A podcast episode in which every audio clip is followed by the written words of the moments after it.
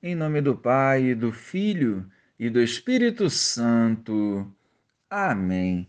Bom dia, Jesus. Conceda-nos a graça da humildade e da perseverança, para que, unidos a Ti, saibamos corresponder ao chamado de conversão que diariamente nos faz. Amém. Naquele tempo, dirigindo-se para a sua terra, Jesus ensinava na sinagoga de modo que ficavam admirados e diziam: De onde lhe vem essa sabedoria e esses milagres? Não é ele o filho do carpinteiro? Sua mãe não se chama Maria, e seus irmãos não são Tiago, José, Simão e Judas? E suas irmãs não moram conosco? Então, de onde lhe vem tudo isso? E ficaram escandalizados por causa dele. Jesus, porém, disse: um profeta só não é estimado em sua própria pátria e em sua família.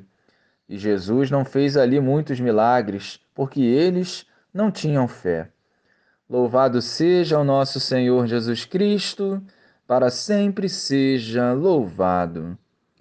As palavras de Jesus são surpreendentes, profundas e admiráveis, tanto que por vezes eram acompanhadas de milagres. Porém, mesmo com tantos sinais, em sua própria terra, Jesus era rejeitado. Ele se tornou uma pedra de tropeço entre os seus. Preferiram as trevas, endureceram ainda mais os corações. Aquela admiração inicial tornou-se um escândalo, e pela falta de fé e confiança, Jesus não realizou mais grandes milagres ali. Para nós, esse Evangelho nos desperta para a importância de crermos no poder de Jesus sem questionar, e irmos vivendo o nosso discipulado com humildade e confiança, com o coração sempre aberto à boa nova. Não vivamos a cegueira espiritual que se abre ao mundo e fecha as portas para Jesus. É hora de vivermos os seus ricos ensinamentos e fazermos a nossa parte sem medo, ainda que sejamos rejeitados pelos nossos.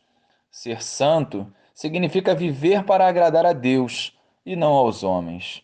Glória ao Pai, ao Filho e ao Espírito Santo, como era no princípio, agora e sempre. Amém.